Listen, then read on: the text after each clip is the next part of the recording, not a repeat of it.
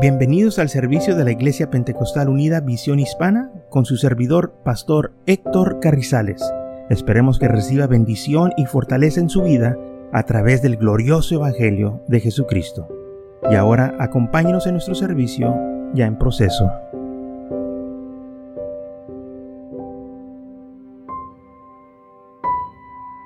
Y en Hechos capítulo 8 versículo 9 dice así, pero había un hombre llamado Simón que antes ejercía la magia en aquella ciudad y había engañado a la gente de Samaria haciéndose pasar por algún grande. A éste oían atentamente todos, desde el más pequeño hasta el más grande, diciendo, Este es el gran poder de Dios. Y les estaba y estaban atentos, porque con sus artes mágicas les había engañado mucho tiempo. Pero cuando creyeron a Felipe, que anunciaba el Evangelio del reino de Dios y el nombre de Jesucristo, se bautizaban hombres y mujeres. Entonces llegó Felipe a Samaria y empezó a predicar y muchos fueron salvos. También dice la Biblia que había un hombre que se llamaba Simón. Este era un hombre que practicaba la magia eh, para engañar a la gente, se hacía pasar por algo, alguien grande que no era, sino que el enemigo lo estaba usando. Bueno, dice la Biblia que este también creyó porque miró los milagros que se hacían. Miró la gente que era sana, miró cómo los demonios salían de las personas.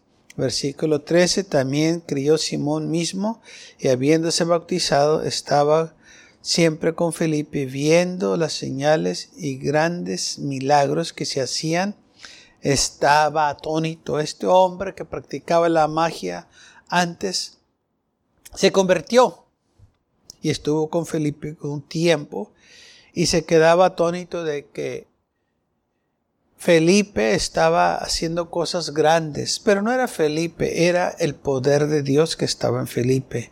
El Señor estaba usando a Felipe grandemente. Y este hombre se unió con Felipe.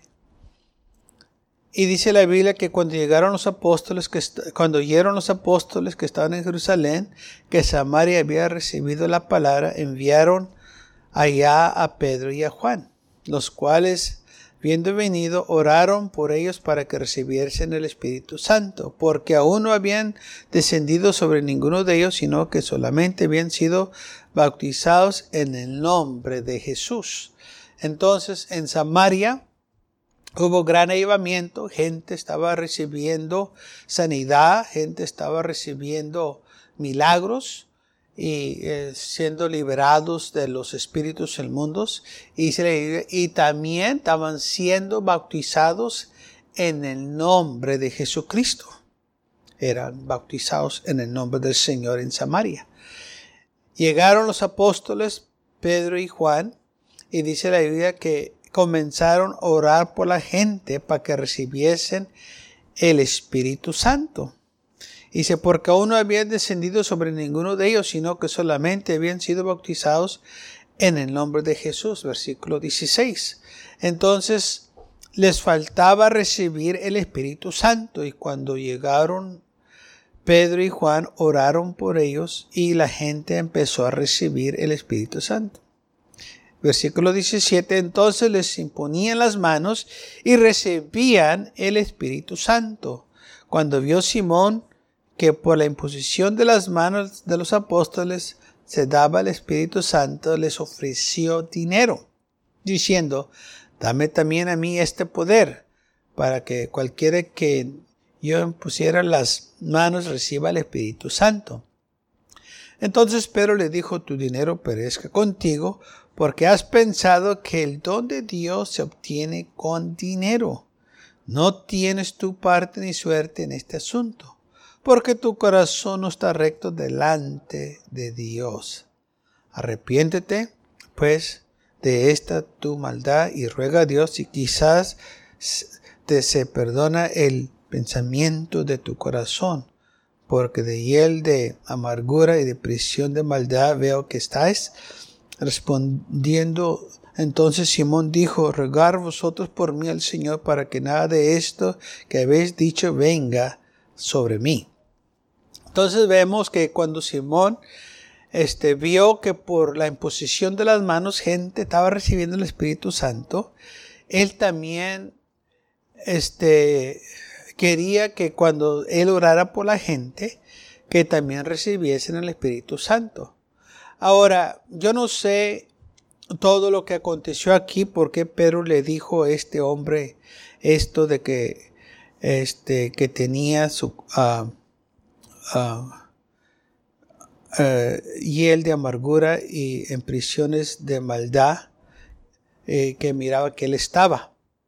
Ah, no, nomás leemos lo que dice aquí, que quizás Pedro miró otra cosa más profunda de que este hombre quizás Ah, pensó que el Espíritu Santo era cualquier cosa. Que así como él operaba su magia, pensó quizás que también así operaba el Espíritu Santo por medio de dinero. Dame dinero y recibes. Pero no es así. Las cosas de Dios no se compran con dinero. Las cosas de Dios el Señor nos las ha dado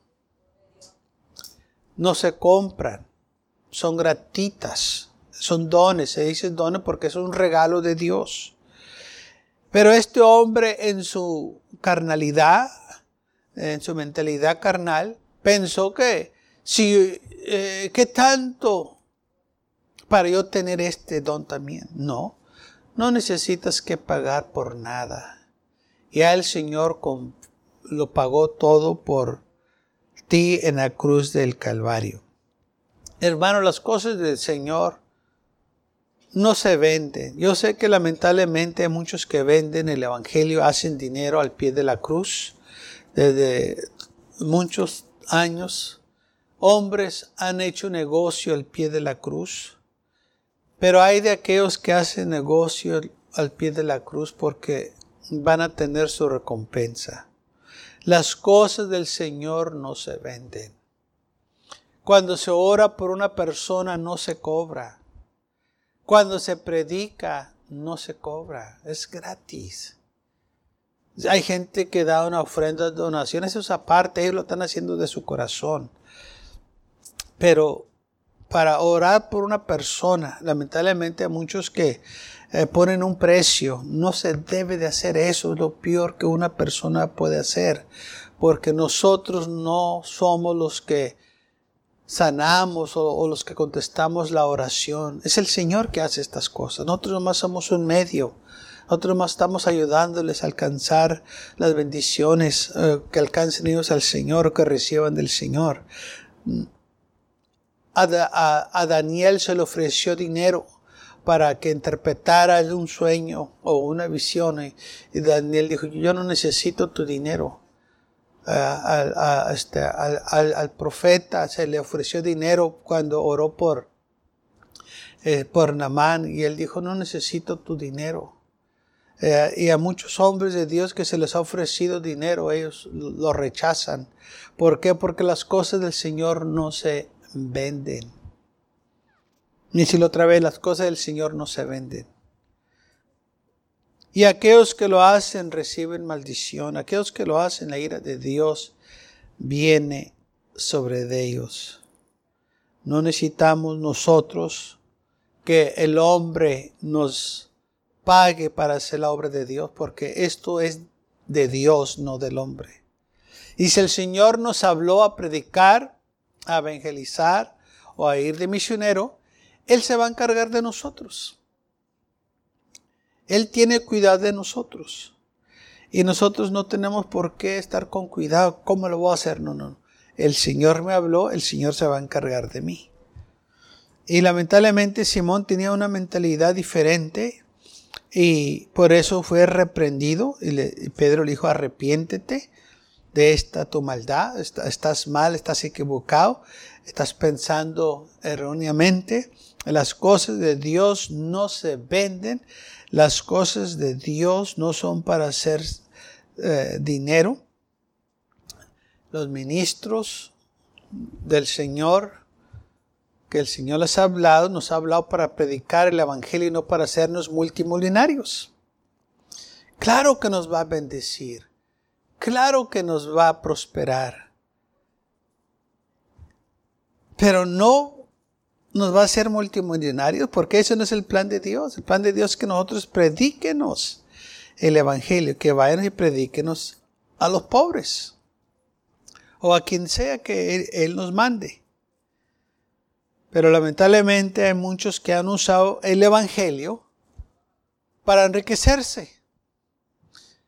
El Evangelio no es para enriquecernos, el Evangelio es para salvar las almas. Sí, el Señor nos va a bendecir, porque cuando uno sirve al Señor, el Señor nos bendice no nos va a faltar nada, no tenemos nosotros que tener cuidado de nada porque Él cuida de nosotros. Pero hay de aquellos que se enfocan en las ganancias terrenales y se hacen tesoros aquí en la tierra y no en el cielo. El Señor mira todo eso y un día van a dar cuenta por eso, porque nosotros no estamos aquí para servirnos a nosotros mismos, estamos aquí para servir al Señor.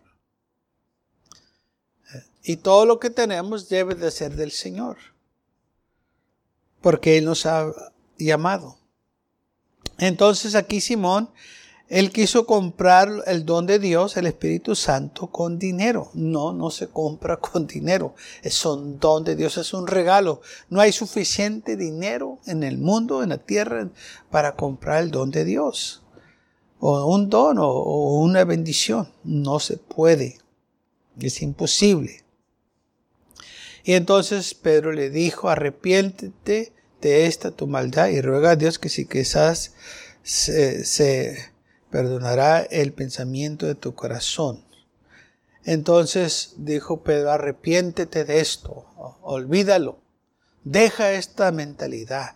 Eh, si vas a servir al Señor, sírvelo con alegría, sírvelo de corazón, olvídate de tu vida del pasado que hacías dinero antes engañando a la gente, ahora estás sirviendo al Señor. No tienes que engañar a nadie. Si este ministerio o este evangelio no salva a la gente, tú tampoco los puedes salvar. Si Dios no puede salvar a una persona, tú menos. Si Dios no lo puede sanar, tú menos. Así que olvídate de eso. Tú enfócate en predicar el Evangelio y deja que Dios haga lo que tenga que hacer. Quítate del camino y deja que Dios obre. Simón, quítate de esa mentalidad loca. Eh, estas cosas son de Dios y no necesitas que comprar nada. Todo lo que tienes que hacer es recibirlo. Por gracia vas a recibir y por gracia vas a dar. Lo, lo recibimos por gracia. Es un don no merecido. No lo merecíamos y Él como quiera nos lo dio. Y gracias a Dios por ello.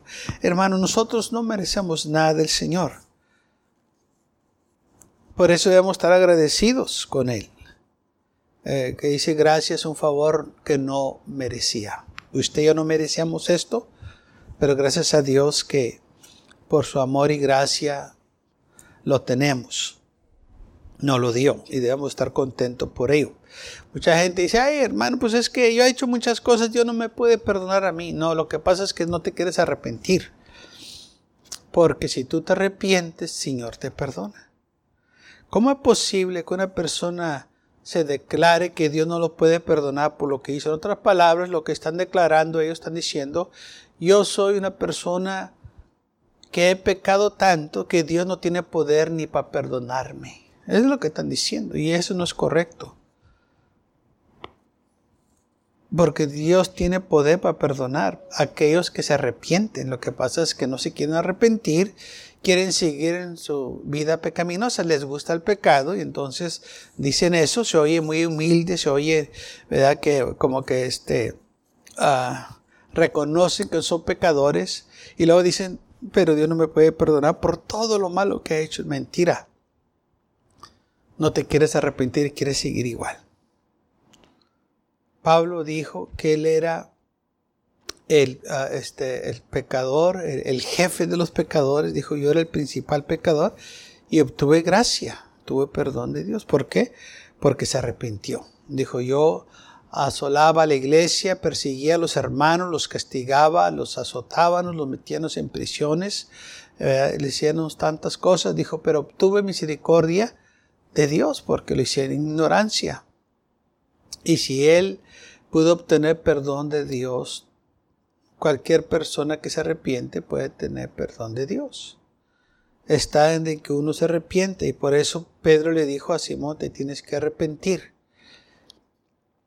Ahora vemos que Simón dijo, ruego eh, vosotros por mí al Señor para que nada de esto que habéis dicho venga sobre mí. Entonces se, eh, eh, se asustó lo que le dijo Pedro, entonces reflexionó y, este, vio su error en que como él estaba pensando. Ahora estamos viendo cómo el Evangelio llegó a Samaria. Y en Hechos capítulo 8, versículo 26, leemos esto. El ángel del Señor habló a Felipe, todavía el mismo Felipe eh, que estaba en Samaria, Felipe el evangelista, diciendo, levántate y ve al sur, por el camino que desciende de Jerusalén a Gaza, el cual es desierto. Entonces él se levantó y fue. Y sucedió que un etíope Enuco, funcionario de Candace, reina de Etiopía, el cual estaba sobre todos sus tesoros, e iba, había venido a Jerusalén para adorar. Volvía sentado en su carro y leyendo al profeta Isaías. Y el Espíritu dijo a Felipe, acércate y júntate a ese carro. Eh, aconteció Felipe y oyó que leía al profeta Isaías y dijo, ¿pero entiendes lo que lees? Y le dijo, ¿y cómo podré si alguno no me enseñare? Y rogó a Felipe que subiese y se sentó con él. El pasaje de la escritura que leía era este. Como oveja al matadero fue llevado, y como cordero mudo delante de que lo trasquila, así no abrió su boca, y su humillación no se hizo justicia, mas su generación, ¿quién la contará? Porque fue quitado de la tierra su vida. Respondió el eunuco y dijo a Felipe, te ruego que me digas, ¿de quién dice el profeta esto? ¿De sí mismo o de algún otro. Entonces Felipe, abriendo su boca, comenzó desde esta escritura, le anunció el Evangelio de Jesús. Y yendo por el camino, llegaron a cierto agua y dijo el eunuco, aquí hay agua, ¿qué impide que yo sea bautizado? Felipe dijo, si creyeres de todo corazón, bien puedes respondió, dijo, creo que Jesucristo es el Hijo de Dios. Y mandó parar el carro, y descendieron ambos al agua, Felipe y el eunuco, y le bautizó. Vio cómo esta cadena de eventos está sucediendo, y todo porque salieron de Jerusalén. Si se fueran quedado en Jerusalén, todo esto no fuera estar sucediendo en Samaria y aquí con este eh, hombre, enuco. Y todo porque ahora sí estaban en la voluntad de Dios saliendo a predicar. Y se estaba desparramando mala palabra de Dios, más cosas estaban sucediendo. Entonces, después de que Felipe termina el trabajo en Samaria, el Señor le habla, le dice, levántate, vete el camino hacia el sur. Y, iba por el camino y miró a un hombre que iba en un carro. Y el Espíritu le, le dijo, acércate a él. Y Felipe se le acercó, dice la Biblia, que este hombre iba leyendo la profecía de Isaías. Este ah, hombre era un hombre, dice aquí, era un oficial de la reina de eh, Etiopía que venía de Jerusalén de alabar al Señor. Y Felipe le pregunta, ¿Sabes lo que estás leyendo? ¿Entiendes lo que estás leyendo? Y este hombre le dijo, el etíope le dijo, ¿cómo podré si no tengo quien me enseñe? Y entonces invitó a Felipe que se subiera al carro con él. Y dice la Biblia que la escritura que estaba leyendo era el libro de Isaías que dice, como oveja a la muerte fue llevado y como cordero mudo delante de lo que lo trasquilan.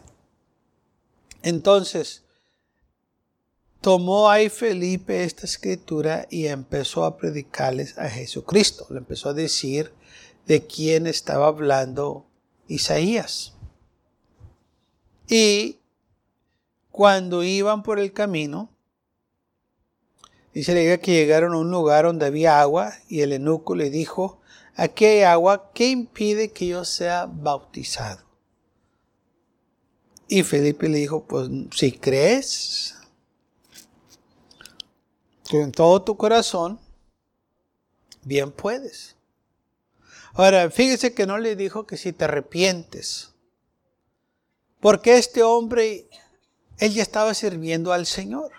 Bien, ¿dónde venía? De Jerusalén, de alabar a Dios, venía del templo. Ya estaba en un estado de arrepentimiento, lo que le faltaba era ser bautizado. Y dijo, si crees con todo tu corazón bien puedes. Y él dijo, creo que Jesucristo es el Hijo de Dios.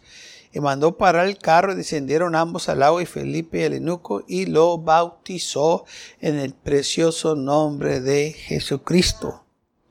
Entonces vemos cómo esta persecución estaba trayendo avivamiento. Porque ahora este hombre iba a regresar a su país y allá le iba anunciar el Evangelio. ¿Mm?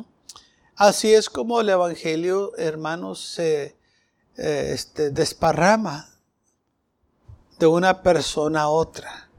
Se lleva el Evangelio.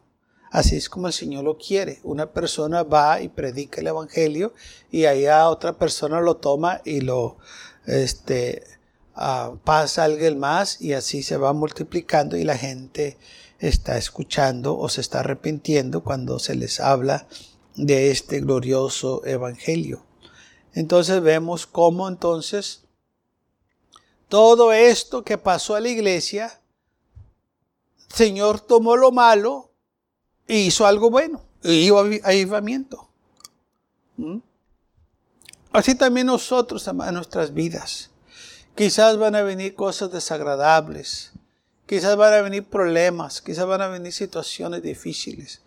Pero de todo eso malo, Dios lo va a tomar para bendecirnos, para hacer algo bueno en nosotros. Quizás al momento no vemos lo que está sucediendo o vemos que es muy duro lo que estamos pasando. No sabemos qué hacer, no sabemos la situación. Pero una cosa sí sabemos, que Dios va a tomar eso y lo va a convertir en una bendición para nosotros. Quizás al momento no nos damos cuenta lo que está sucediendo o, o por qué está pasando eso. Pero nunca se nos debe de olvidar que el Señor tiene un plan para nosotros. No estamos solos. No se ha olvidado de nosotros. Dijo el Señor, si pasas por las aguas, ahí estaré contigo. Si pasas por el fuego, ahí voy a estar yo contigo. Dijo, no te dejaré. Mío, mío eres. Entonces nosotros tenemos que acordarnos de las promesas del Señor cuando estamos pasando por los momentos difíciles de nuestras vidas. El Señor va a tomar esa situación y la va a usar para nuestro beneficio.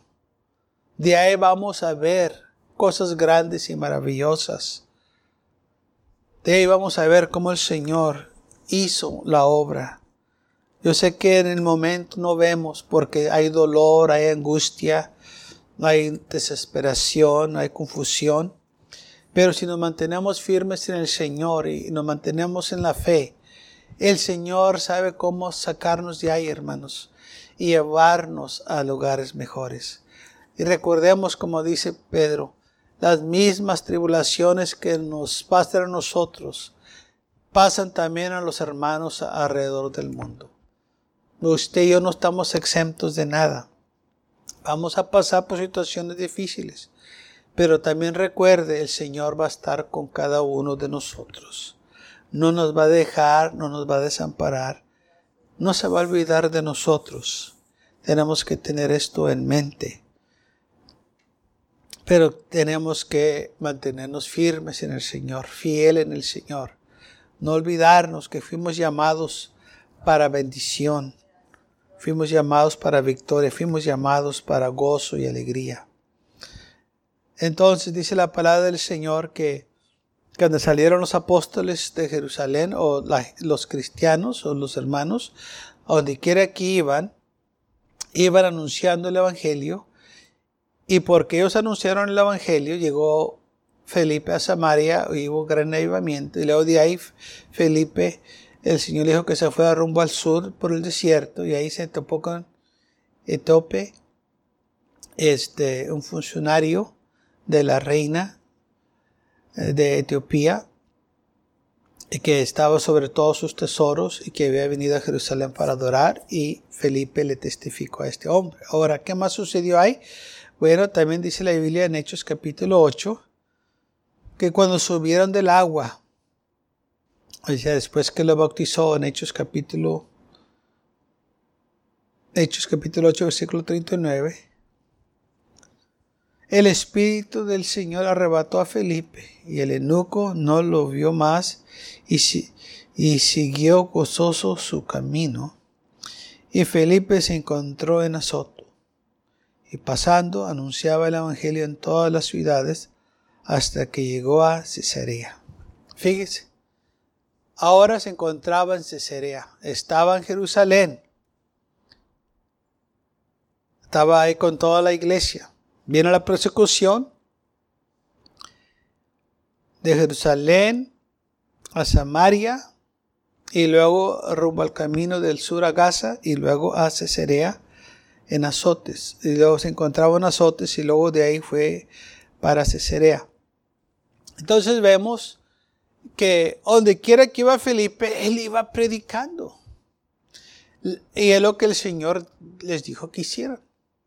Entonces, de lo malo que sucedió en la iglesia de la persecución, también había algo bueno. Es más, fue algo más glorioso, porque había avivamiento, gente se estaba convirtiendo al Señor. Y vemos que el Evangelio por medio de este hombre, y no nomás por Felipe, por otros más que también salieron, porque la Biblia dice, donde quiera que iban, en Hechos capítulo 8, versículo 4, que, pero los que fueron esparcidos iban por todas partes anunciando el Evangelio. Así que no nomás era Felipe que iba anunciando el Evangelio, sino que todos los que salieron de Jerusalén iban anunciando el Evangelio de Dios, por donde quiera que iban. Imagínense, vamos a suponer que la iglesia de Jerusalén tenía como uh, ah, 10.000 miembros.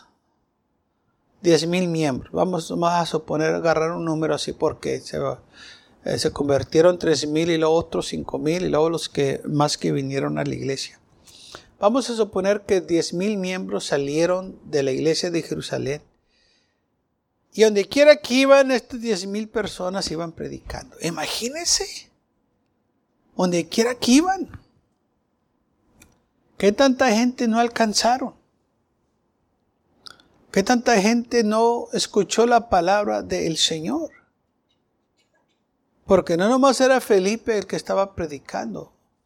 Otros también iban predicando. Dice la Biblia que los que se quedaron en Jerusalén fueron los apóstoles. Pero los demás salieron a predicar. Y donde quiera que iban, llevaban la palabra de Dios.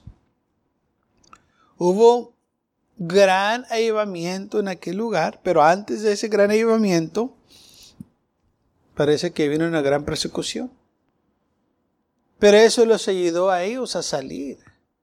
Y ya no se acordaron de la persecución, sino que miraron cómo Dios estaba obrando grandemente. Y miraron la mano de Dios, cómo el Señor estaba obrando en sus vidas. Hechos capítulo 9, versículo 31 dice,